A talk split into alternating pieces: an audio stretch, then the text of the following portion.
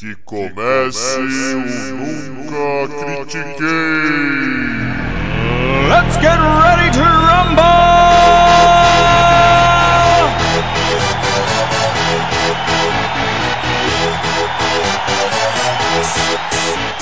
Boa noite, bom dia, boa tarde.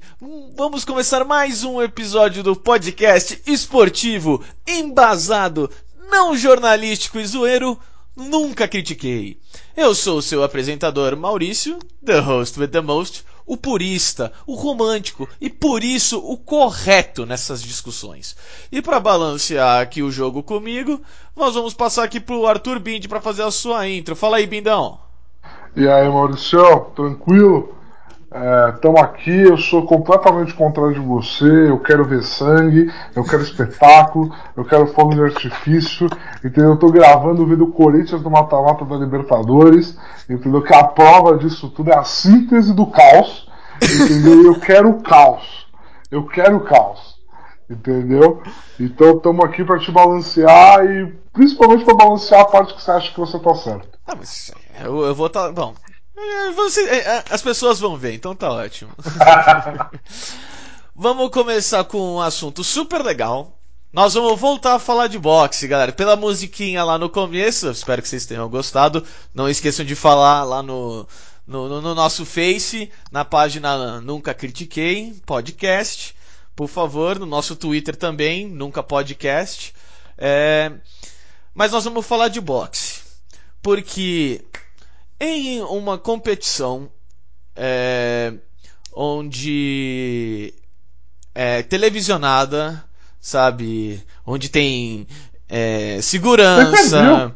É, é, pay-per-view, As pessoas pagaram pra assistir aquele evento. É, então, tem segurança, tem pessoa que pagou na TV, tem pessoa que foi até o local, sabe? Tem, tem, é, é, vai, local de, de, compra de comida, de bebida, de é, em Vegas de aposta, que provavelmente todo mundo perdeu tudo. É, quando um lutador chamado Curtis Harper vai lutar contra o F. Ajagba. Mas a gente não vai falar desse cara. Esquece o F. Vamos falar do Curtis. O Curtis vai, tira o hobby, tá com as luvas, tá todo preparado, tá com vaselina na cara, Chega o, o juiz fala, ó, oh, eu falei com as regras com você, eu falei as regras com você, vocês estão preparados, demorou, vamos lá. Pium, toca o sino, ele levanta... Não, por favor, o sino, o sino de novo, antes da notícia. Eu preciso do sino de novo. Então, vai ser pago, né? né? eu preciso do sino de novo, por favor, Maurício. O sino. Obrigado. Não saiu nem igual, favor. mas foda-se. É, esse cara levanta a porra da corda e sai. E sai andando. E vai embora. Ele realmente vai embora. Não era nada, não. Ele saiu do ringue e foi embora. E aí o pessoal, tipo. Tá, então parece que acabou. Deram a vitória pro F. E aí foram perguntar pra ele: Ô, ô, ô Curtis, por que, que você saiu do ringue? Sabe? Aí ele: Ah, eu não concordo com o quanto eu tô sendo pago pra estar tá aqui. Filha da puta! Tu pagou um contrato. Você assinou um contrato. Você sabia o quanto você ia receber. E você me, me chega na, na hora máxima do esporte e você sai andando. Vai tomar no seu cu. Você fala: Olha, eu não vou lutar. Eu vou cair fora. Sabe? Tipo, ah, eu tô ganhando muito pouco. Tá, então a gente vai escolher outro cara no seu lugar. Você não faz um negócio desse. Até porque ele pelo que eu tô, pelo que eu vi dele aqui, putz, isso é sensacional. Ah, não. Ele, ele tava mantendo em derrotas para é, lutadores com invictos. Mas na verdade ele ganhou de um aqui. Filha da puta, velho, que saco. Não fosse isso, ele teria, tipo, não, eu quero perder sempre pra lutador invicto. Então é por isso que eu. que eu caí antes. Eu saí das costas. Ah, vai se ferrar, mano. Oh, não é possível. Você pagou um empresário, você assinou um contrato, você sabia o quanto você ia ganhar e você me vem no último segundo para falar que não. Ainda mais um cara com seis derrotas. Ah, você tá de brincadeira comigo, velho. Ele, então. O pior, ele nem era o principal do. Não é nem do card, da luta. O F. A Jagba, que tava 6-0 é, nessa luta, tá ligado? Esse cara era o cara pra ver. Porque ele tá 6-0, ele tá crescendo. Ele é o maluco que vai, tipo, em teoria, dar uma surra nesse cara. E não, velho. Tipo, esse cara, não, eu tô. Eu vou. Eu, eu vou. Mano. calma, velho. calma, Eu não calma. aguento falar de boxe, velho. É- é- o buraco é cada vez mais embaixo, velho. Não é possível. Calma, calma, vamos Mas lá. não, Mas- fala um pouco você. Já, já me Vou cansei falar. aqui já, né? Vou falar, vou falar porque assim, a última vez que a gente conversou de boxe aqui, a gente abordou esse assunto sobre o, o mercado de lutas, que é uma grande atração. Não é uma questão de ranking, não é uma questão tanto de qualidade, é uma questão. É, assim, o que movimenta o dinheiro no fim do dia é algo muito, muito, muito luta livre. É algo muito WWE. É o espetáculo. São praticamente personagens. Entendeu? Então, o Conor McGregor no UFC é isso. Ele é um personagem, ele é completamente maluco, ele é completamente insano, entendeu? E as pessoas pagam pra ver as lutas dele. Ele ganhou 175 milhões pra lutar uma luta que ele não tinha condição nenhuma de ganhar. E as pessoas pagaram pra ver, que foi contra o Floyd Mayweather.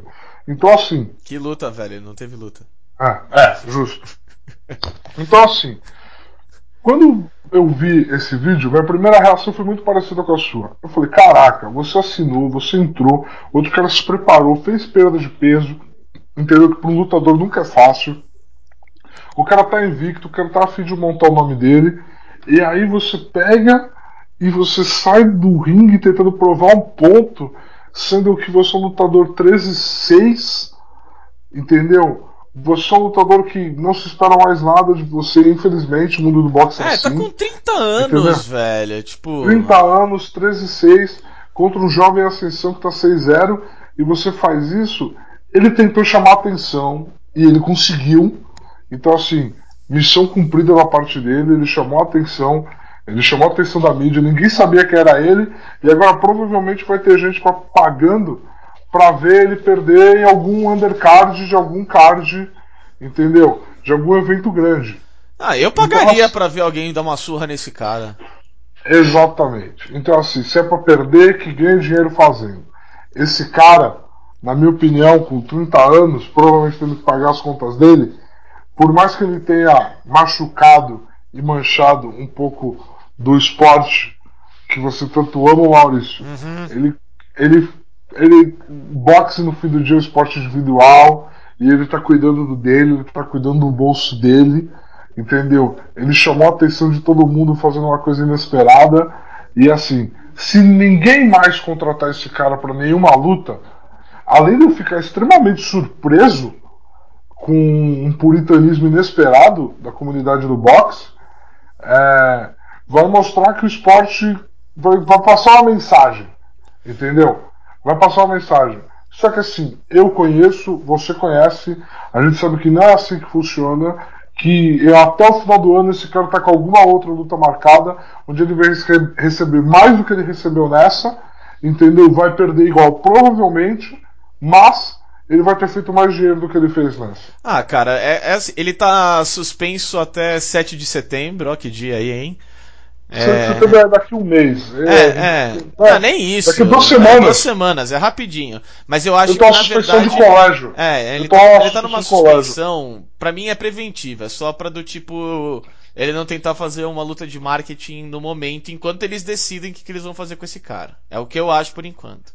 Tá? Entendi. É, mas assim, pra mim, você quer, você quer discutir isso? É um esporte individual, todas essas coisas? Tudo bem, não tem problema, tem hora e lugar pra fazer isso. Agora, você não chega, por exemplo, é, é diferente o, o, o, o, o tamanho da coisa, mas vamos supor que o ah, deixa, eu, deixa eu pegar aqui. É que eu não, eu não, eu não tô tão por dentro assim do- dos tenistas que estão em ascensão, mas pegando um tenista que tá em ascensão, sei lá, pegar na Não, época. Maurício. E, e aí, mano, Não, você não, entra na não, quadra, não. você pega a raquete, na hora que o cara vai sacar, você pega, começa a colocar suas coisas e vai embora. Sabe, tipo, Não. você fala assim, olha, desculpa, você não entra.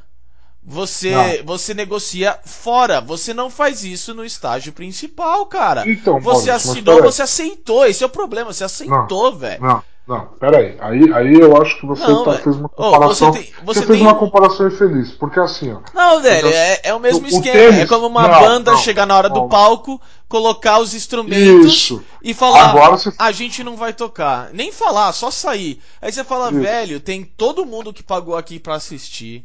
sabe? Eu tive que pegar segurança. A prefeitura, por exemplo, teve que fazer esquema de. De, de, de trânsito e, mano, e uma porrada de merda para fazer isso acontecer.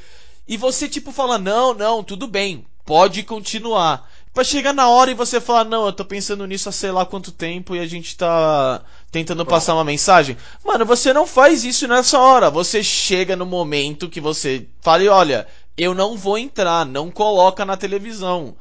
Não vai, Então, tipo, ter pro, pro- bota propaganda, bota outra coisa, bota outro card, inventa na hora, que isso já aconteceu.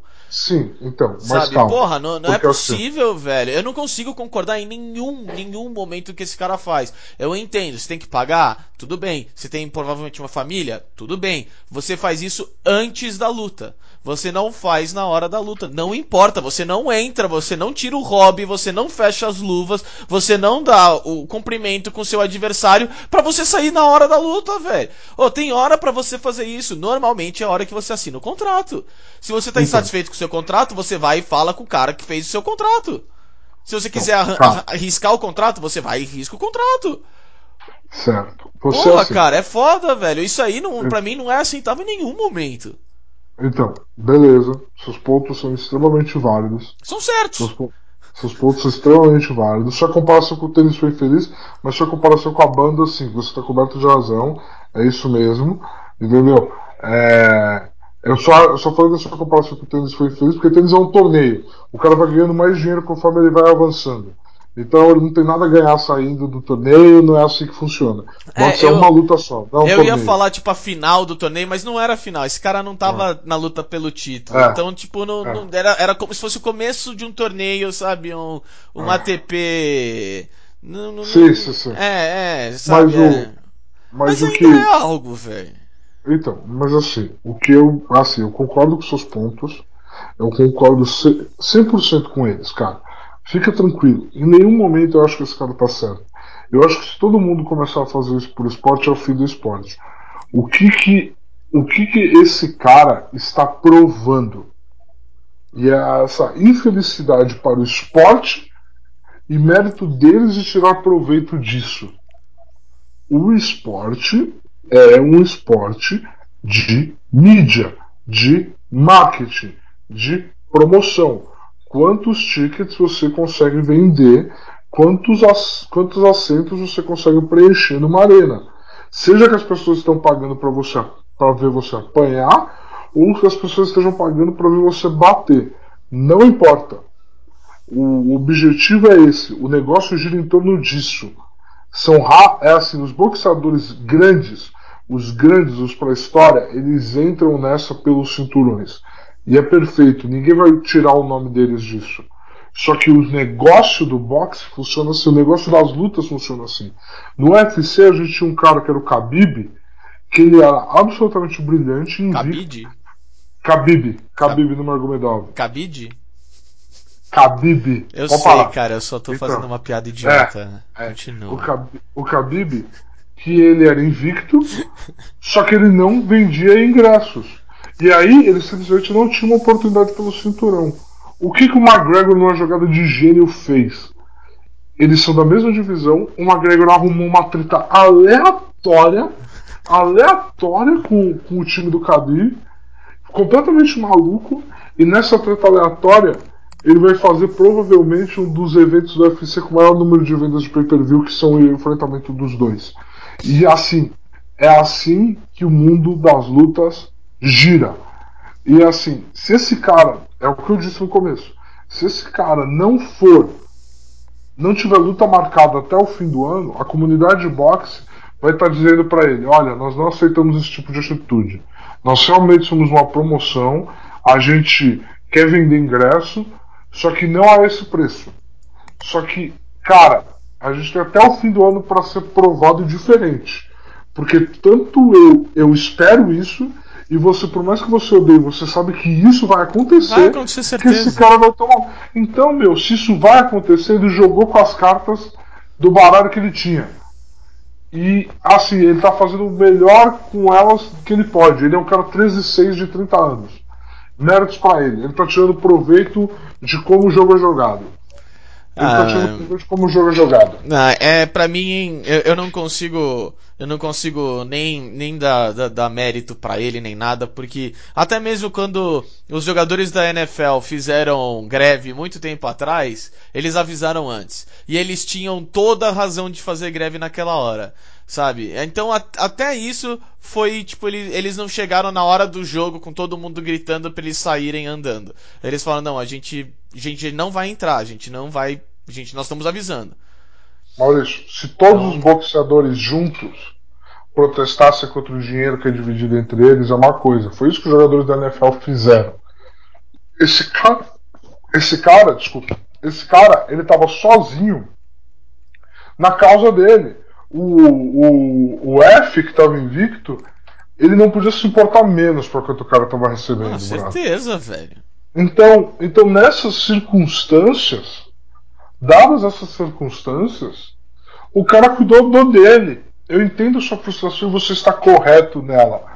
Eu gostaria que no fim do dia, no fim das coisas, desses fatos, no fim da história desse arco, esse cara tenha se ferrado. Eu espero, velho. Eu espero que esse Só cara que- assuma, velho. Só que isso não vai acontecer. Só que isso não vai acontecer. E por a gente saber que não vai acontecer, eu tenho que analisar o porquê que ele fez. E ele fez porque ele vai receber mais grana, porque alguém vai pagar mais grana pra ver ele apanhar. E, meu, acabou. Ele botou mais dinheiro no bolso. Mérito dele. Tirou proveito de como é, de como o sistema do boxe é construído ao redor de promoção e não ao redor de talento. Infelizmente. Ah, não, não, é, é um pouco. Se ele ganhasse, não passava por isso. Lógico, se você, se você é muito talentoso, você vai seguir pra frente. Só que se você é muito talentoso e sem carisma, alguém vai falar que você não tem que lutar pelo cinturão. Alguém vai retardar o que é seu por direito. E você sabe que é assim que funciona. Eu sei, cara, mas eu não consigo. con- É, não dá. Eu, eu não consigo concordar com nada desse cara. Eu, eu espero que. Que, que É, ninguém é. contrate mais ele. Eu quero ver ele tomar uma surra, não quero que ele ganhe um centavo Ah. por isso.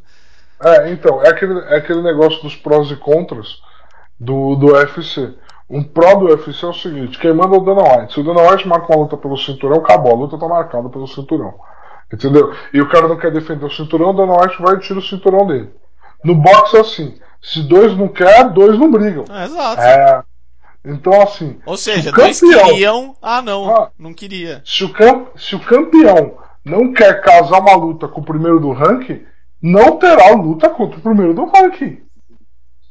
Entendeu? Infelizmente o boxe é assim. Não, Você eu- sabe que é assim. É, eu sei que é assim, eu, eu, eu, eu dou um pouco, um pouco de valor pra isso, eu não gosto que uma pessoa seja dona de tudo, mas é foda quando a gente fica torcendo pra Pacquiao e Mayweather e o Pacquiao fala, não, eu tô apto a lutar, e o Mayweather, ah, não, tem esse cara aqui, número 7 do ranking aqui, do, do- que eu ainda não lutei, aí você tipo, ah, legal, hein, valeu.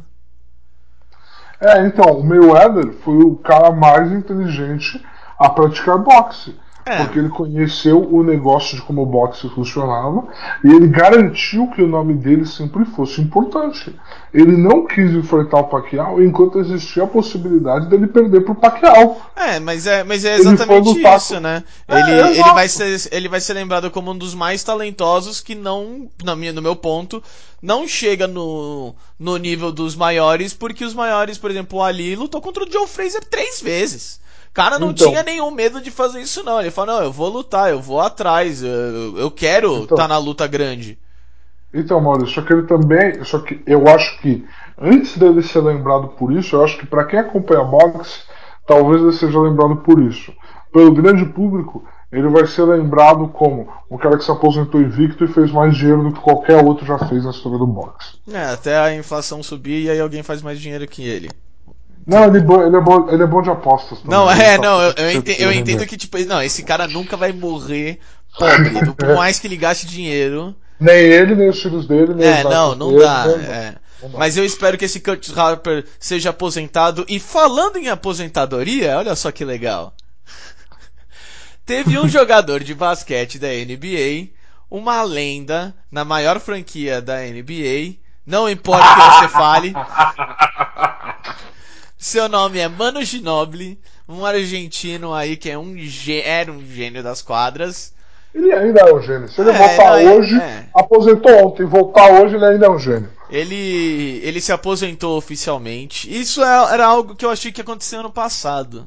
Sinceramente. Todo mundo achou que aconteceu no passado. Só que, tipo, eu acho que o Spurs chegou e falou, mano, a gente só aguenta o Tim Duncan saindo.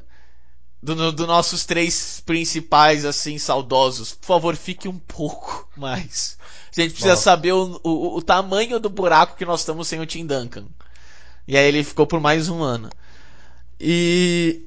O que falar desse cara, né? Vamos, vamos, vamos ser sinceros. Tipo, é, é, é- é complicado, porque ele. Ele. ele- é, é engraçado. Um- Uma, uma rivalidade de Brasil e Argentina que eu cresci, eu não sei se as pessoas ainda crescem dessa forma, mas eu cresci, tipo, sempre.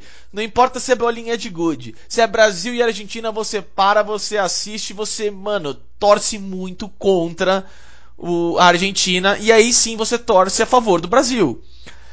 E esse cara, mano, ele quebrou tudo. Ele era um gênio. Ele era, tipo, muito, muito, muito bom. Ele jogava de uma maneira incrível. Ele era malandro. Que... Ah, mano. Sem maldade, esse cara botou a Libertadores na NBA, tá ligado? Foi. Não, não, eu, eu, eu realmente, tipo, esse cara pra mim, ele, ele, ele é um, do, um, um- um dos jogadores latinos preferidos, se não o preferido pra mim. Sabe, com o Oscar e tudo, eu acho que o Mano é, Justo, justo. é, é, tá lá em cima em matéria de não só talento, mas também colocando é, é, é, é, é, como é que é, É, é, personalidade, estilo, sabe? Ele traz tudo junto daquele narigão dele, tá ligado? Pro jogo. Então, cara, eu acho que assim, eu tive por muitos anos uma relação de muito ódio com o Manu Ginobili. Eu também. É, ele era o terror da seleção brasileira, ele é o terror, aliás, de muitas seleções do mundo. Ele tornou a Argentina, ele era o líder da, de uma seleção argentina que se tornou potência e referência no basquete mundial. Entendeu? Ele era um monstro, um monstro, um monstro da história do basquete. É, First Ballot Hall of Fame, que é o pessoal, porque aí, traduzindo, ele é um Hall da Fama de primeira indicação. Porque lá nos Estados Unidos, para você entrar no Hall da Fama, você é indicado ao Hall da Fama e existe um comitê que vota se você deve entrar ou não. E ele, com certeza, na primeira indicação dele ao Hall da Fama, ele tem que entrar. Ele redefiniu o jogo para muita gente. É, agora na aposentadoria dele, cada história maravilhosa que está aparecendo dele como companheiro de clube, como colega de profissão. Ele é o cara que não, não tem egoísmo no vocabulário dele. Tudo que ele já fez e já aprendeu dentro do basquete, ele tentou ensinar para os outros. Você vê que ele é fundamental na evolução daqueles guardes do Santo Antônio, entendeu? O DeJounte Murray, ele, o DeJounte Murray tem muito do Manu nele, aqueles Saudades. braços compridos, com aqueles braços compridos, meio fracos, e ele usa essa amplitude em favor dele. É, o Manu era lindo de se ver jogar, vai fazer uma falta incrível dentro da, da NBA. Entendeu? Ano passado, todo mundo achando que ele estava fazendo a corrida de aposentadoria dele. Ele deu aquele toco maravilhoso no James Nossa senhora, que coisa Entendeu? linda. Então, assim, é, é um cara que. Assim, não vai ter igual. A gente brinca, né? Que no, no futebol americano, no- nos esportes americanos, eles têm aquela expressão que é o GOAT, que é o Greatest of All Time, que é o Ah, maior de todos os tempos. Achei que era o bode. assim, que às vezes você tem o maior e você tem e você tem o melhor, né? Eu acho que o Manu é o maior jogador sul-americano de todos os tempos. Ele pode não ter sido o melhor, mas que ele é o maior, ele conquistar um- uma medalha de ouro olímpica contra a seleção americana, que levava as estrelas da NBA, ele tem ganhado quatro títulos da NBA. Ele foi só duas vezes All-Star porque ele não tinha problema em vir do banco e comandar a segunda unidade do Spurs. Ele foi eleito o sexto homem do ano.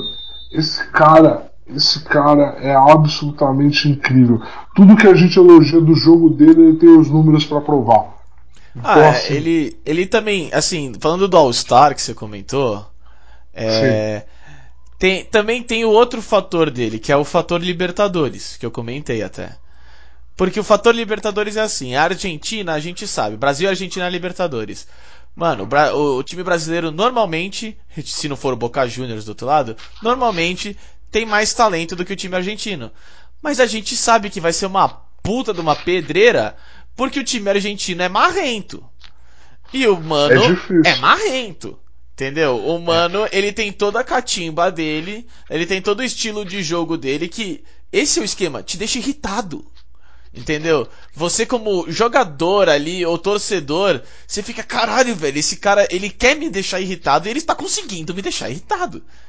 E sem trash talk. Não, e não sem provocar, regra, e sempre. Sem ser sujo. É só o jeito dele de parecer que ele não vai conseguir fazer. E ele sempre conseguiu fazer. Cara, a dunk que ele dá contra o Miami Heat na revanche das finais. Putz, lembro. Aquela dunk dele, ele já tinha 35 anos. Ele, com todo respeito a uma raça, ele é branco. Ele, ele, me entra no garrafão, passando por todo mundo, prendendo aquela bola, dizendo de pivô e vai na cara do Chris Bosh e dá enterrada que ele deu de canhota. Porque tem todo esse romantismo aí dos grandes argentinos serem canhotos, e ele é canhoto, entendeu? Ele fazia isso, cara, que eu nunca senti tanta raiva no jogador de basquete. Já senti, o Kobe Bryant tá aí pra isso. Mas, eu, mas naquele momento, naquele espaço-tempo, eu nunca senti tanta raiva acumulada em uma única jogada que eu vou sentir naquela dunk dele contra o Miami Heat. Ah, pra, é, é, eu, essa, essa, essa dunk realmente fica muito na minha cabeça, cara, mas para mim o, o momento assim mais top foi uh, o Toco. O Toco com o Harden? Foi, porque assim, o Toco no Harden, tipo, era aquela coisa. É, ele, ele, ele, ele tá no final de carreira, se não for o último ano, todo mundo pensando assim, ele já devia ter ido se pá antes, aquela coisa toda. E tipo, mano, nesse tipo de jogada, como é que é a defesa atual? Você, tipo, tenta, aí o cara passa por você, ele vai chutar e você fica tipo, putz, eu podia ter tido a chance de defender ele, agora eu vou ficar assistindo ele chutar. E ele, tipo. Oh, coloca o pro alto, porque o cara vai tomar uma falta, ainda mais o James Harden. É, então, e ele, tipo, vai mano, eu vou dar um, um toco pelas costas desse maluco que não vai esquecer nunca mais na vida dele. Não, o James Harden eu fiquei sabendo que ele saiu daquele jogo e ele tentou instalar retrovisor na, na no pescoço dele assim. Ele ficou muito traumatizado. Ah, não, pra mim é, não, eu achei que a liga ia criar uma nova regra, falando, não, não pode esse tipo de toco, é, é, é muito defensivo. É, eu não consigo definir se ele foi legal ou não, porque eu nunca vi na minha vida. Putz. É isso. O juiz deve ter olhado falando, malandro, eu não sei se eu dou falta. Que caralho que eu faço é, agora? não, certeza, tipo, sabe quando os caras do, do banco faz aquele, aquela careta querendo se. Mano, o juiz deve ter virado assim, tipo, pro. O maluco na primeira fila, depois daquele falou, fez. Damn! Assim, cara, se jogando, faz, oh, que desmaia na galera. Dois lances livres pro Santo Antônio Spurs. Mereceu. Caralho, não, é, não, aquilo, pra mim, aquele foi o momento, porque, tipo, era quando a gente já não esperava uma porra nenhuma dele. Ele era, tipo, banco de um maluco de vinte e poucos anos, sabe? Você, tipo, já. É, você tá pra ensinar, você não tá pra jogar. E ele fala, tipo, olha, eu faço algo que ninguém na liga faz. Não, e o Popovich, e o Popovich coloca ele pra marcar o Harden. Tá jogando final. Eles vão pro banco, é timeout pro Houston. E o Popovich vira e fala: Manu, você marca o Harden.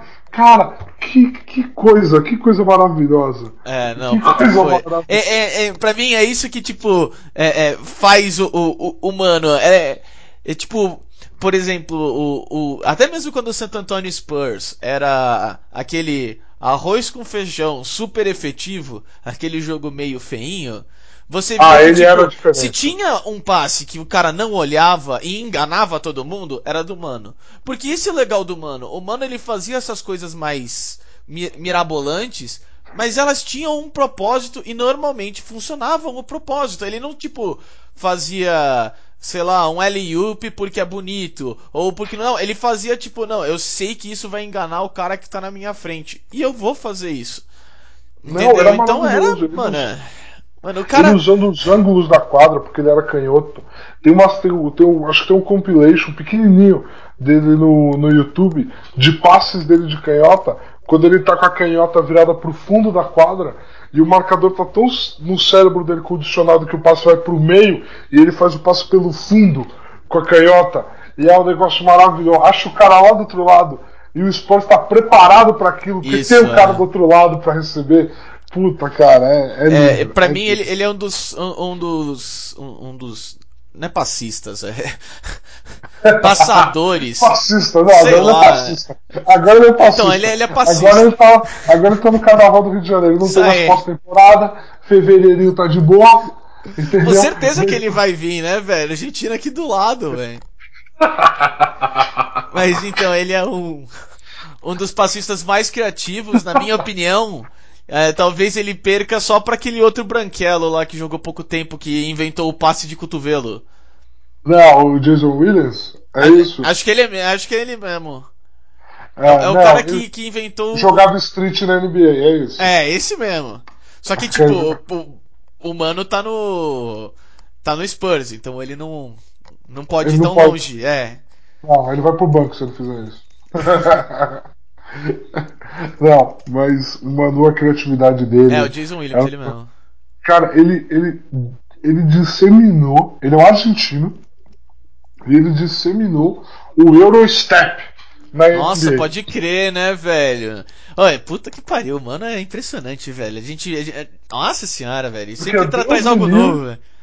É, Deus me livre de eu ser americano e, e conseguir pensar que eu consigo dar bandeja em duas direções diferentes. Né? Eu automaticamente Que- corro numa direção só com meus Não, dois que passos. tipo. Não, ai de mim que eu sou americano, meu primeiro passo tem que ser em direção ao segundo passo também. Quem já imaginou em fazer um S na minha bandeja? Que loucura é essa? Enganar o meu, meu adversário ou não? Eu tenho que passar por cima do meu adversário. Exatamente. É uma única jogada, é a dunk por cima. É, e tipo, e ele. E, e o mano, tipo, tá, você quer bloquear? Então você pode tentar, mas eu tô nas suas costas agora, e aí? É. Não, maravilhoso. Maravilhoso. Graças, Manu. É, não, vai, vai dar muita saudade.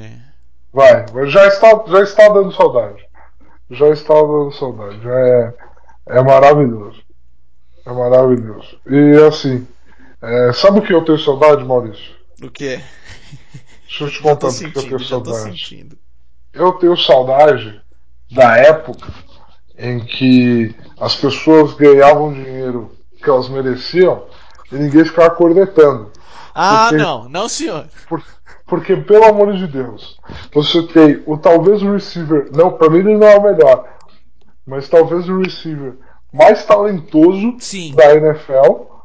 Você tem o quarterback mais talentoso da NFL. Sim, Os dois recebem o contrato mais caro da história de suas posições. sim, E no auge das suas carreiras. E sim. por algum motivo o filho da mãe veio falar que não merecia. Não, eu, não, eu nunca falei que não merecia.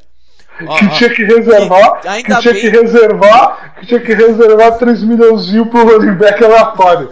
Não, Entendeu? ainda bem que nós estamos no podcast pra que ninguém fale que eu disse que eles não merecem. Eles merecem todo o dinheiro que eles conseguirem receber. O Aaron Rodgers é o melhor jogador de todos os tempos. Não importa o que vocês acham, tá?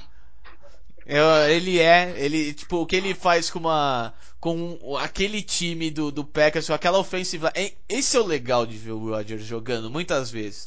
Ele faz passes milagrosos, ele joga com qualquer wide receiver, porque todo ano sai um wide receiver principal dele, seja o James Jones porque tá todo mundo machucado, seja, sabe, não importa, fala, ah, é, é o, é o Jennings, tá, não precisa mais. É, é o James Jones, tá, não precisa mais. Sabe, eu vou, eu vou criar nomes aqui em wide receiver.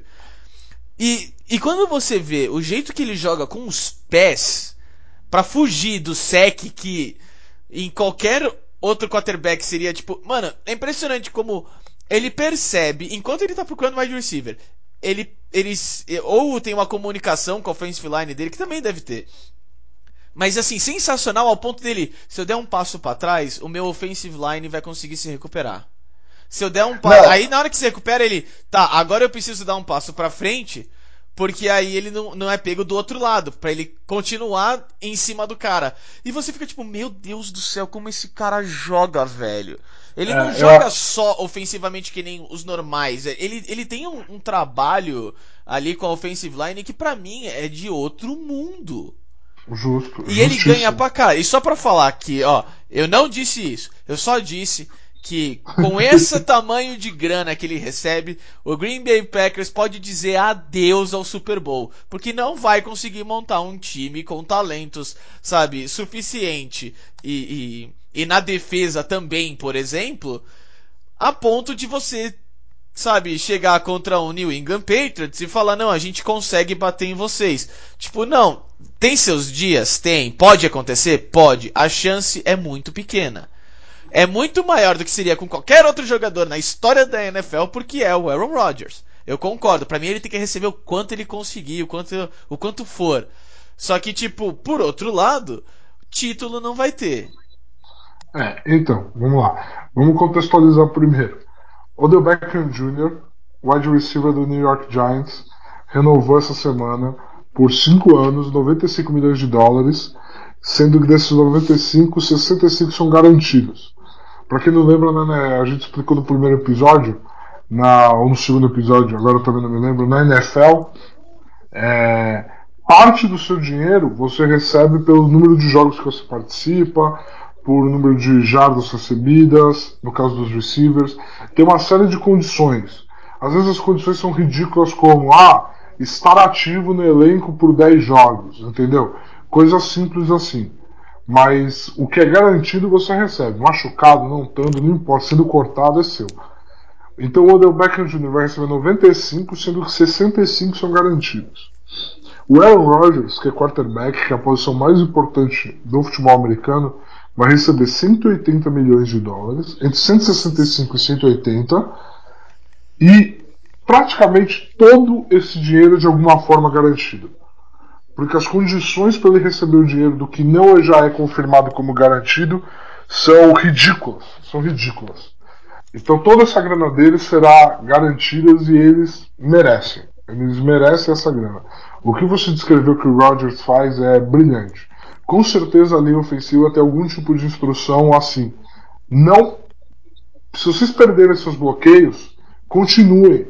Porque o Rodgers vai dar tempo de vocês recuperarem eles. Entendeu? É, para mim isso é algo que, que pouca gente comenta, é algo que eu percebi assistindo os jogos do Packers. Graças a Deus, porque, uau, esse cara joga demais. Ah. Ainda bem que ele joga no meu time, tá ligado? É, Dá vontade de, de torcer, entendeu? Você fala, puta merda, velho. Eu gosto de ver, mesmo sabendo que o time vai perder ou que não tem muitas chances, se esse cara tá lá, é, vai ser especial de algum, de algum jeito, entendeu? Vá. E ele é o único é quarterback na história da, da NFL que tem 1.3 é, Ave Marias por temporada, entendeu? É um número inventado meu, mas foda-se. Não importa, velho. Porque, mano, você vai ver os melhores Hail Marys da, da NFL. Tá, são 10. Esse cara fez 8 nessa lista. O quê? Como assim, é. velho? Um quarterback tem chance de fazer um só na vida dele. Ah, não, esse cara ele Todo ano tem um, um ou dois. Vai por mim. Não, concordo. E assim, o Odell Beckham Jr., pra falar um pouco dele também. É, também precisa. Ó, só, só, só, eu vou resumir bastante, que você conhece muito mais ele do que eu, até porque New York. Deixa eu opinião sobre ele. Não, mas Deixa é. Opinião sobre ele. É, então, eu, eu vou falar assim, ele, pra mim, ele é o mais talentoso. Com certeza, assim, tipo, pound for pound, vamos falar assim. Do, de, do, dos wide receivers. Só que ele não é tão consistente. Ele não, tem dias tipo que você que mano, ele faz uma uma catch milagrosa como ele sempre faz. E ele treina catches milagrosas, porque ele é esse tipo de cara. Ah, ele assim tem esse talento. Assim como o Rodgers. Assim como o Rodgers, é.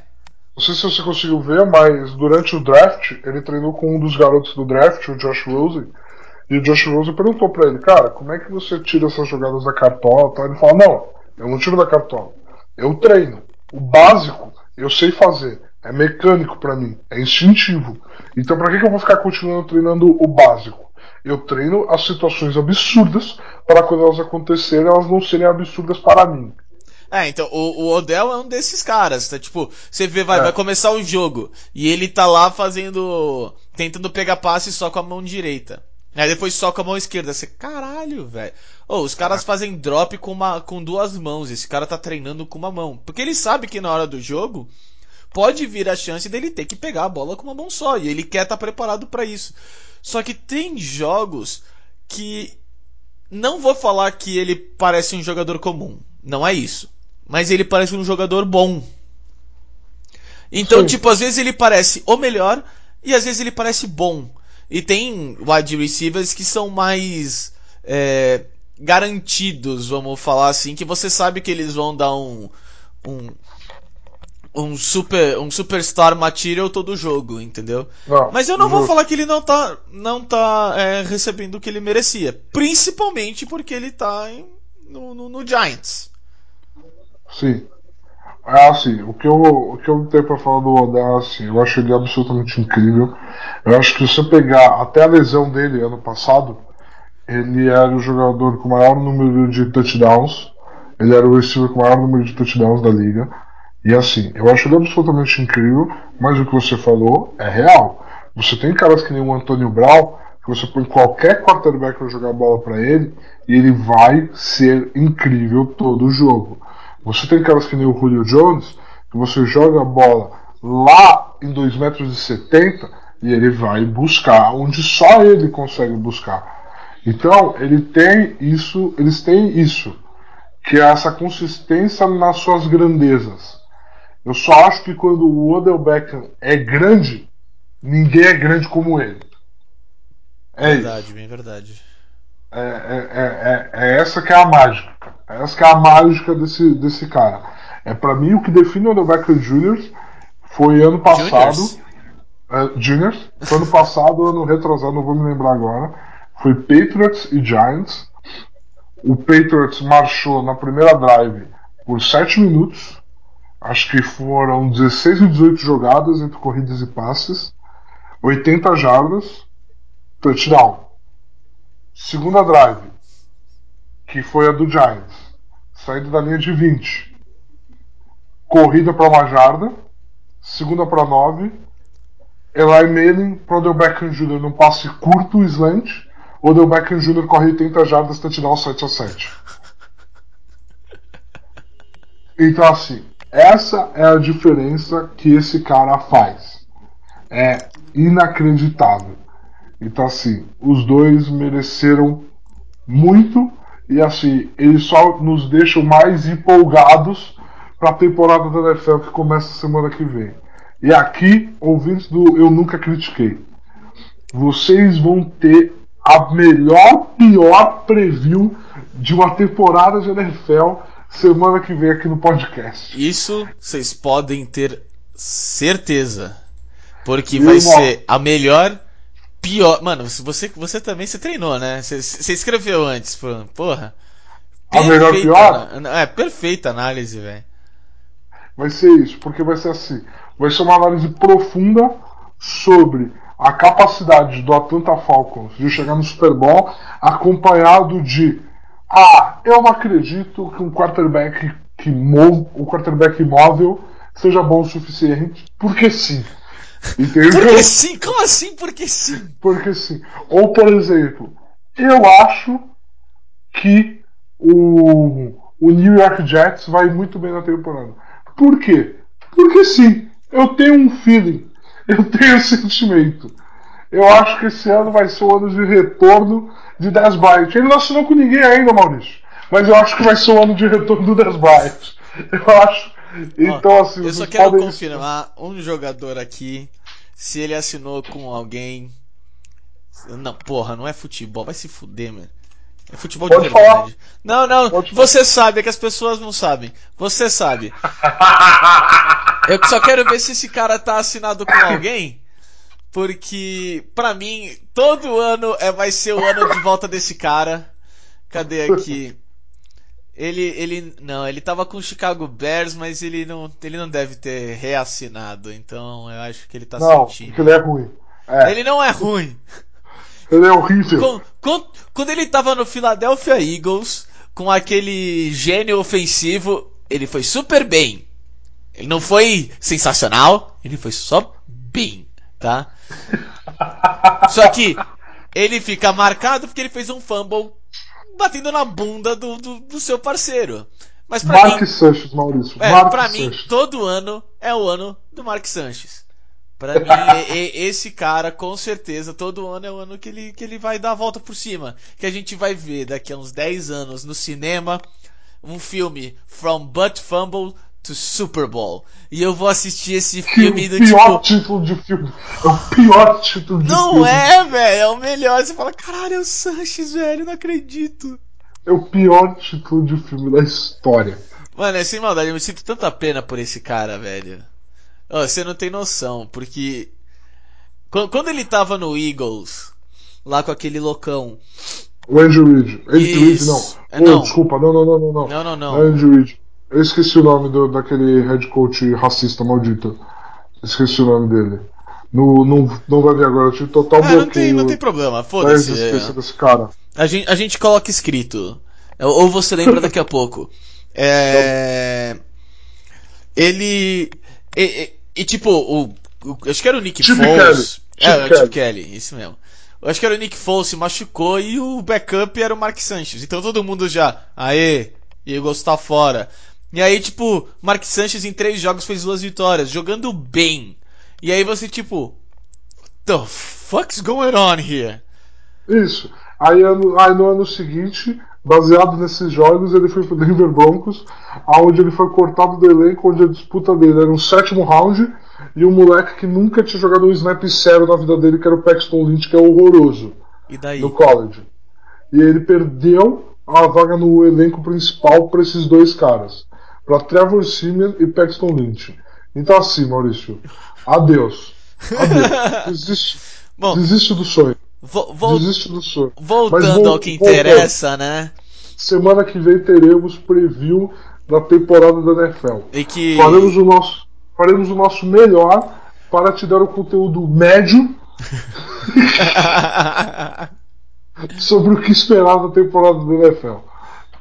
Ah, não, vai, vai ser. Nós vamos tratar principalmente o, o porquê certos times que nós achamos que não vão pro Super Bowl não vão pro Super Bowl, entendeu? E porque se um time assinar o Mark Sanchez, tem uma grande chance aí de, de, de ficar fora do Super Bowl também.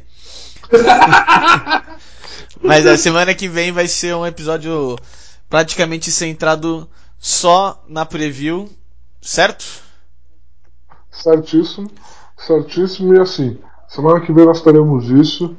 E assim, nessa semana, nesse episódio hoje, Maurício, a gente separou um tema aqui que a gente quer encerrar com ele. E assim, eu quero que principalmente você fale sobre esse tema, tá? O que aconteceu, para quem não ficou sabendo. É, Você assistindo ao vivo, por sinal.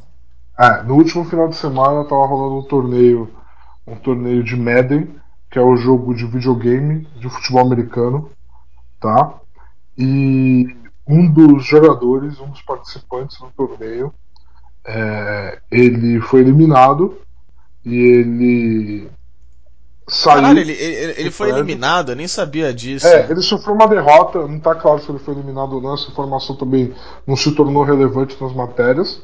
É, ele sofreu uma derrota, saiu do prédio, retornou para dentro do prédio com uma arma, disparou tiros contra jogadores e contra quem estava lá assistindo. Ele feriu 11 pessoas. Dentre essas 11, é, ele feriu 11 pessoas, quatro morreram. Dentre esses quatro, dois eram outros jogadores profissionais de Madden e no fim de tudo ele se matou. É, então, assim, é um baque muito grande para a comunidade dos esportes eletrônicos, para os esportes, Porque jogar videogame, jogar videogame a sério, é uma coisa que no Brasil ela é muito estereotipada. Como o nerd, como o cara sozinho. Vagabundo. E, vagabundo. E principalmente ele é estereotipado como o cara que não tem skill social nenhum, que ele se esconde dentro do videogame, entendeu? E principalmente que aquilo não, não é algo sério, não é algo importante. E assim, o mundo vem mostrando que é o contrário. O mundo vem mostrando que o e-sport tem que se preparar fisicamente e mentalmente. Ele vem mostrando que é muito mais do que pegar um joystick e jogar. Você ser um jogador de alto nível de um esporte eletrônico.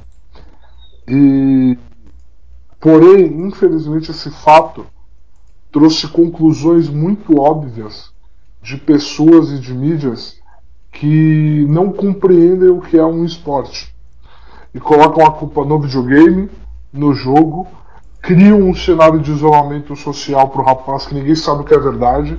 Só o fato dele jogar videogame profissionalmente já é considerado que ele é isolado social, o que não é verdade.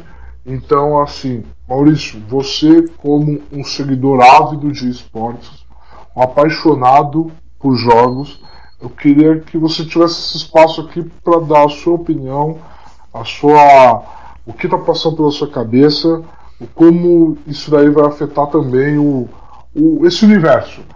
Porque aqui no Brasil a gente já sabe o que está acontecendo. Mas dentro da comunidade de esportes, como eles estão reagindo a isso, você vai poder falar muito melhor. É, eu, eu queria. Desde quando esse assunto saiu, a gente meio que combinou que ia colocar esse assunto aqui. Por mais que tenham alguns outros assuntos também é, bastante interessantes, eu. É, e o podcast pode até ficar um pouquinho mais longo do que o normal.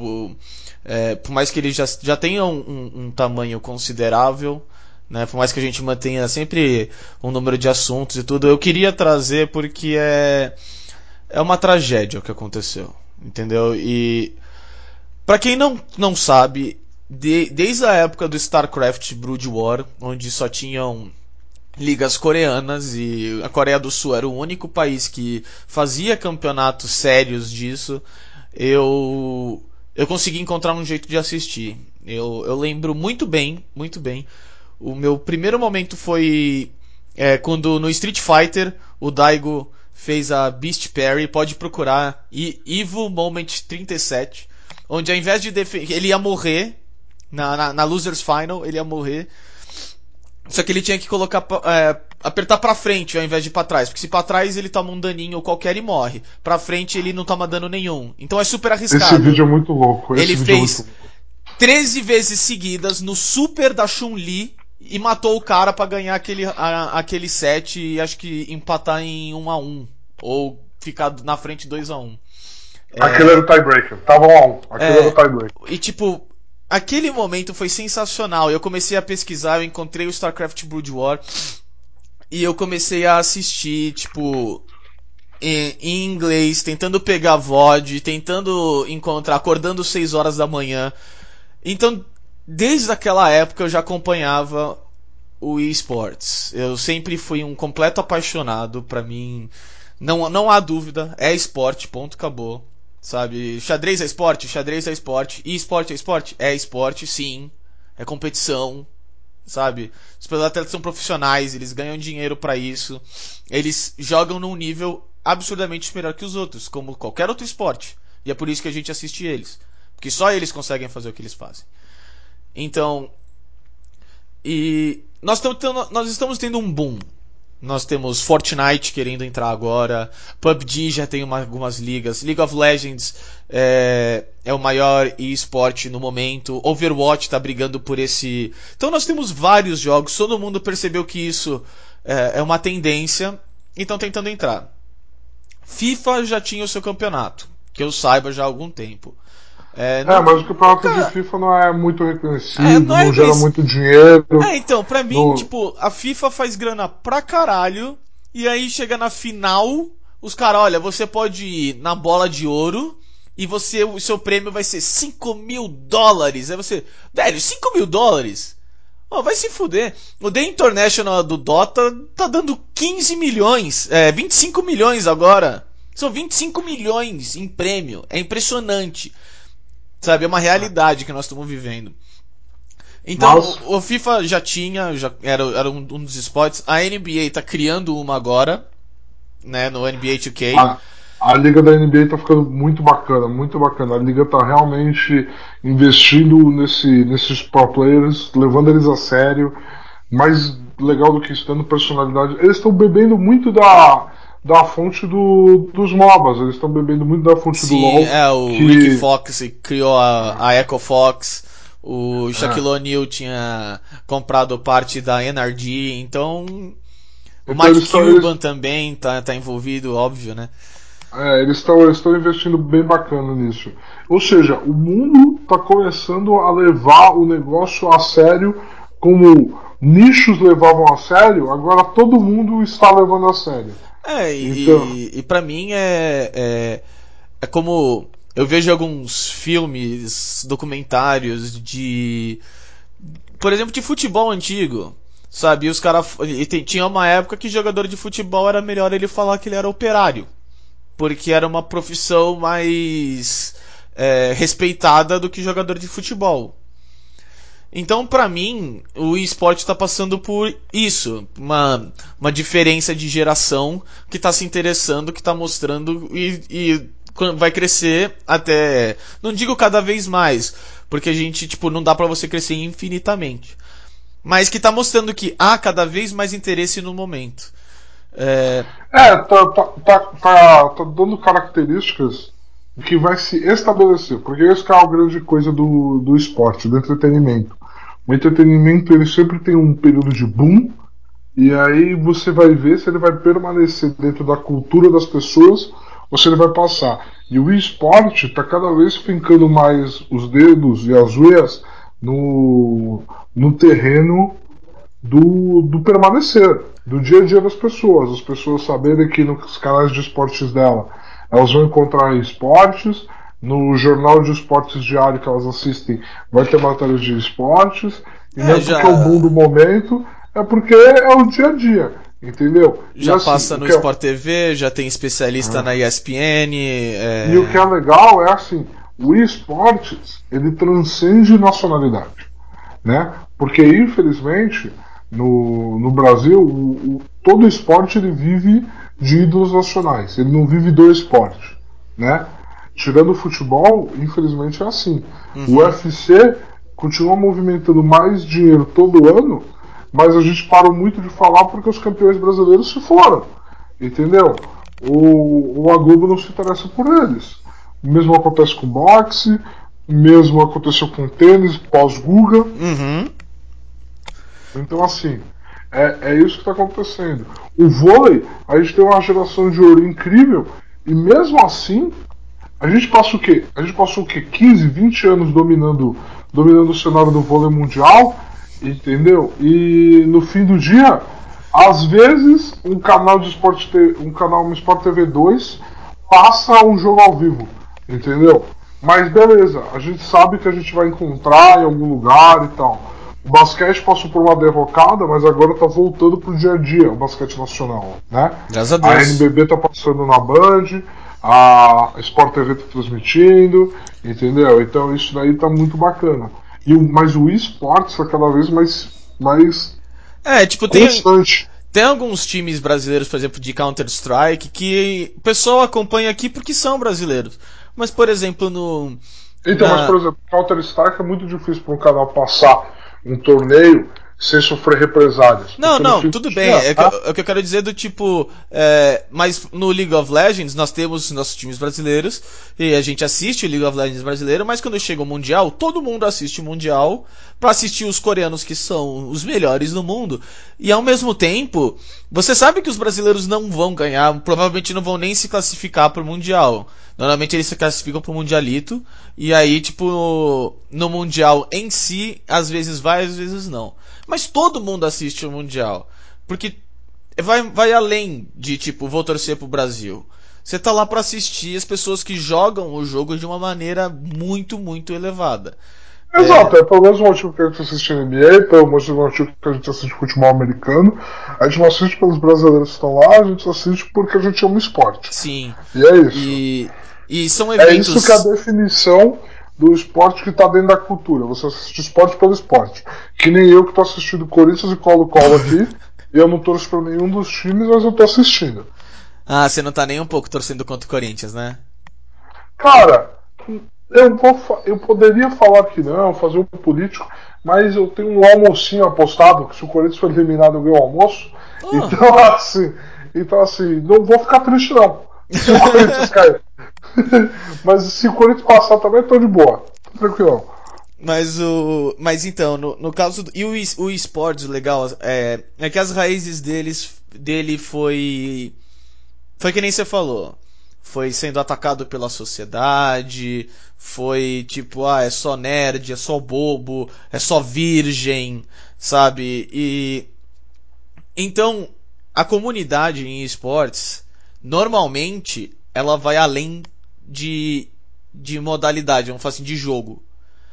É, o que eu tenho visto muito é todas as organizações de esportes, grandes, até as pequenas, muitas vezes, elas mandaram mensagens para as pessoas do, do que estavam no Madden ou fizeram um, uma mensagem falando sobre o ocorrido em, em matéria de apoio, porque não importa se você é jogador de Madden ou não, se você tem um jogador de Madden na sua organização ou não.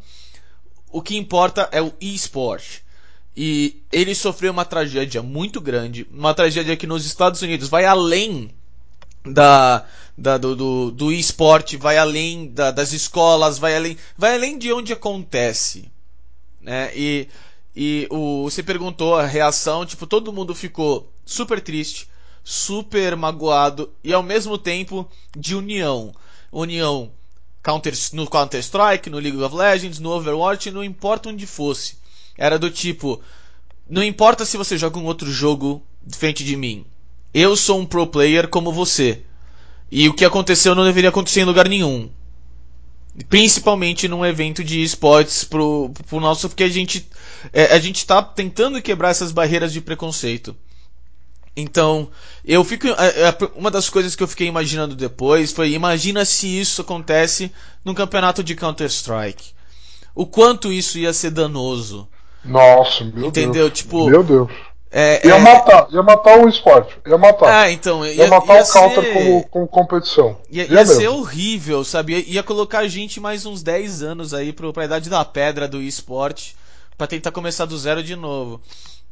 Mas é, o que aconteceu foi uma tragédia e o esporte está tentando é, mostrar união quanto a isso.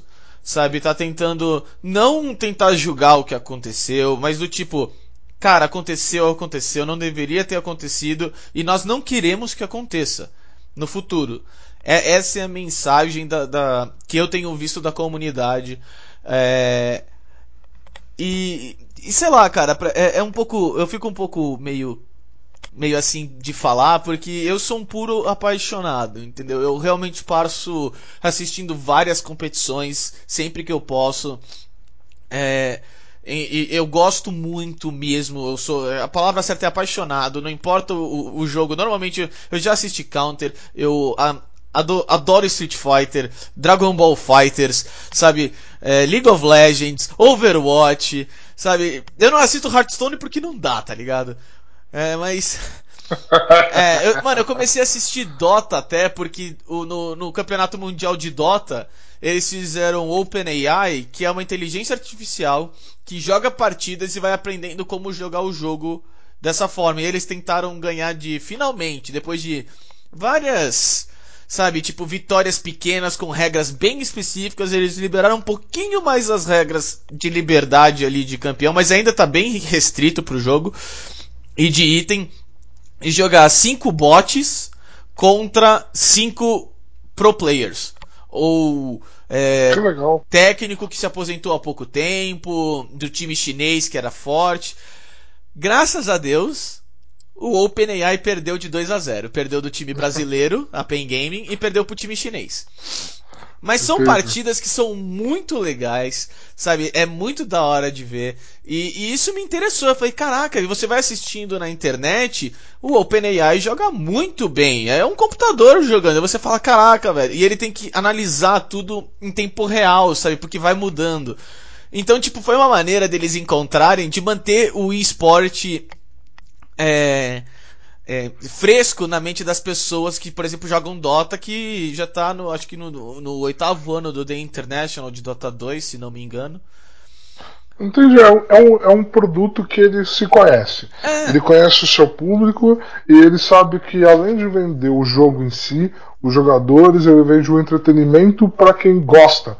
Entendeu? Para quem de repente está conhecendo o Dota agora, você fala, ó, o Dota é jogado assim, mas olha que legal isso aqui que a gente está fazendo com essa inteligência artificial. É, é muito além dos que pro- fazendo. É. É. é muito além dos pro players que estão ali, né? É, então o- essa é- sabe a, sabe aquele, aquele programa da Google de, de, de, de inteligência artificial? Sim. Ele AlphaGo, né? Que, que jogou, é, em parte AlphaGo, né? O, no AlphaGo foi o que jogava Go, não exatamente é o, do, o da Google total. Eu esqueci o nome, mas não importa. O AlphaGo jogou Go contra o campeão mundial de Go e ganhou.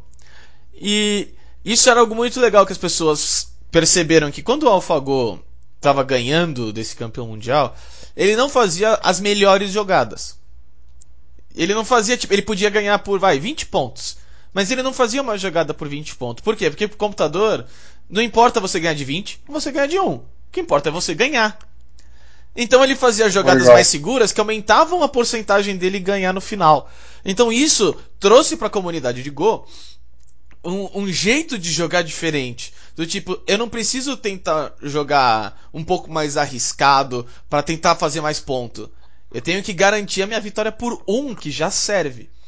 E depois que eles ganharam do campeão de Go e tudo, e mostraram que a inteligência artificial estava preparada pro Go, e mais do que preparada, né? Era campeã no Go. O, a Google falou que ia começar a fazer testes com o StarCraft 2. A fazer um pro StarCraft 2. E eles comentaram o tamanho da dificuldade que isso ia ser, porque o StarCraft 2 ele não tem um turno. Você está jogando em tempo real com estratégia, tentando pegar recursos, criar o seu exército. Parece que o computador é super mais rápido que o cérebro. Ele não é. Ele realmente não é. A gente é mais rápido que ele.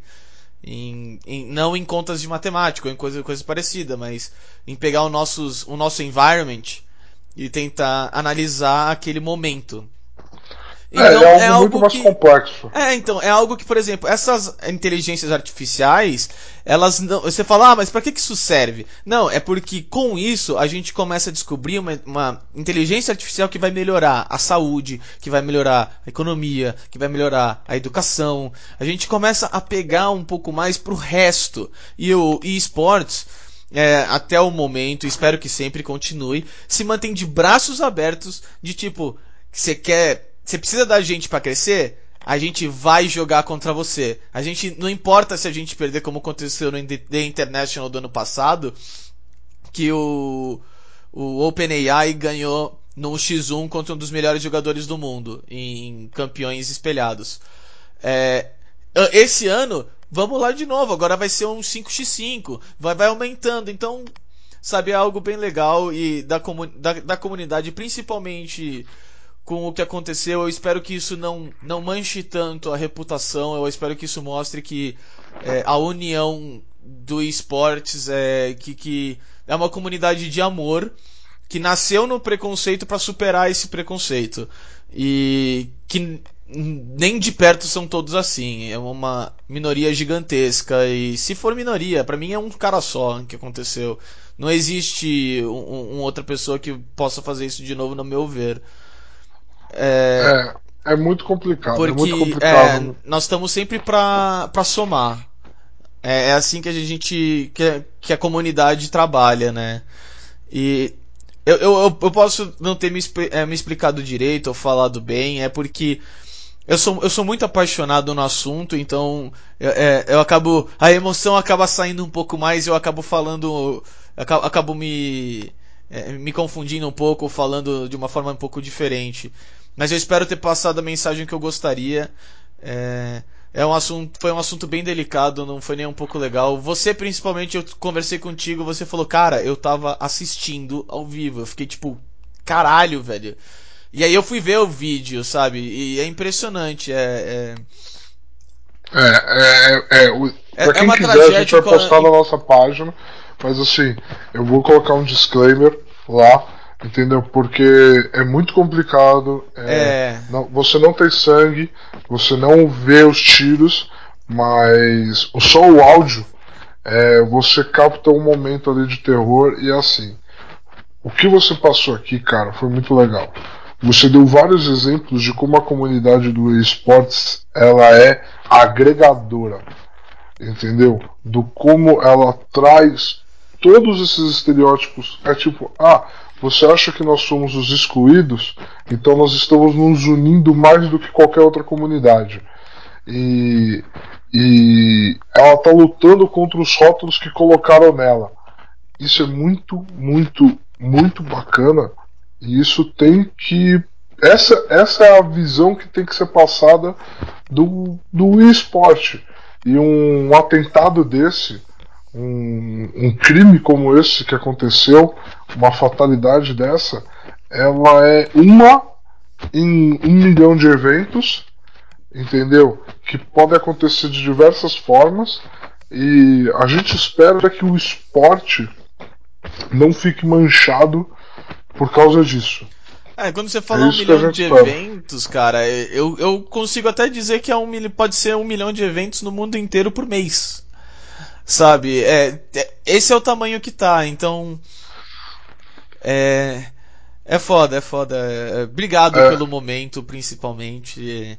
Pra, pra até falar um pouco mais de algo a- a- além disso, mas que inclui isso, porque é- é- eu sei que eu não vou ter muitas oportunidades, então eu agradeço de verdade. Que é isso, cara. Eu que agradeço porque assim, foi algo que me chocou muito e a gente já viu e imediatamente todos aqueles estereótipos a mídia já caiu em cima e já saiu fazendo análises de coisas que não compreende. É, eu não sei qual está o nosso alcance agora, entendeu? Quantas pessoas vão estar ouvindo isso, mas assim, é importante que a gente deixe um recado no espaço que a gente criou entendeu? E a gente deixa um recado de que a comunidade do esporte é muito maior do que isso, ela é muito melhor, muito melhor do que mu- muita gente possa imaginar. Então, então eu queria te dar esse espaço aí para você ter a oportunidade de falar isso. Para você, porque você naturalmente começou a contar histórias sem forçar, sem tentar justificar. Você só contou as histórias de como, como é o dia a dia, como funciona, como aconteceu, mostrando a, a bondade e a forma com qual essa comunidade se comporta. Então é muito legal. Muito legal você ter trazido isso. Foi, é, só, só pra, pra terminar, desculpa o tamanho Fica do, do podcast pra galera aí, de verdade. É, é, mas só pra, pra, pra, pra, pra confirmar, assim, e tudo, foi numa partida de, de LoL, é, durante o, o intervalo, na hora que aconteceu, que começaram a sair as informações, o apresentador já virou pra câmera e falou: Olha, tenho notícias sérias, aconteceu isso, isso e isso, as informações que nós temos são essa, essa essa, tantos não sei o que, blá blá blá. A situação já tá normalizada, assim que tiver mais informações a gente vai informar. Porque pro mundo do esportes é o que eu falei, cara, é, é a união, não importa o, o, o esporte eletrônico. E acredito até que eles falariam, mesmo se fosse de. de, de, de fora do esporte, se tivesse acontecido, eu acredito que eles comentariam, que eles falariam, porque normalmente a gente, é, é, a gente sente essa responsabilidade de fazer algo bom. É, é, é engraçado, sempre de agregar, como você falou.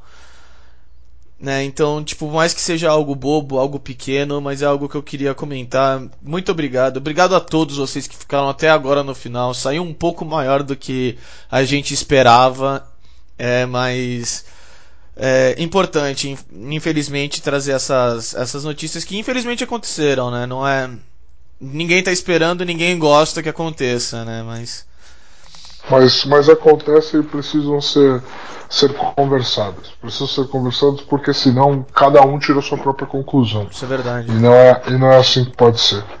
E não é assim que pode ser. Bom, Acho que, que falamos tudo que podíamos, um pouquinho mais do que não podíamos. Tá faltando um minuto aqui para acabar o jogo do Corinthians. Se o Corinthians não fizer mais um gol, tá eliminado. Eu ganho um almocinho, entendeu? Corinthians com a menos. Então, assim, Ixi. tô curtindo, hein? Tô curtindo. Lindão, muito obrigado aí por aparecer no estúdio de novo. A porta tá sempre aberta pra você, tá? Bem, Você- Deixa no inteiro aberto pra eu passar com tranquilidade. Muito obrigado, obrigado a todos. Não esqueçam de comentar, dá um like se você gostou, passa pros seus amigos se você acha que eles vão gostar. Se você acha que eles não vão gostar, passa pros seus amigos também pra ver se eles têm algu- alguém que goste. Siga a gente no Facebook, na página Nunca Critiquei Podcast. Siga a gente também no Twitter, é, Nunca Podcast. É, sempre que tem uma informação nova, alguma coisa a gente coloca ness- nesses dois canais. Muito obrigado, Bindão. Obrigado, pessoal. Abraço.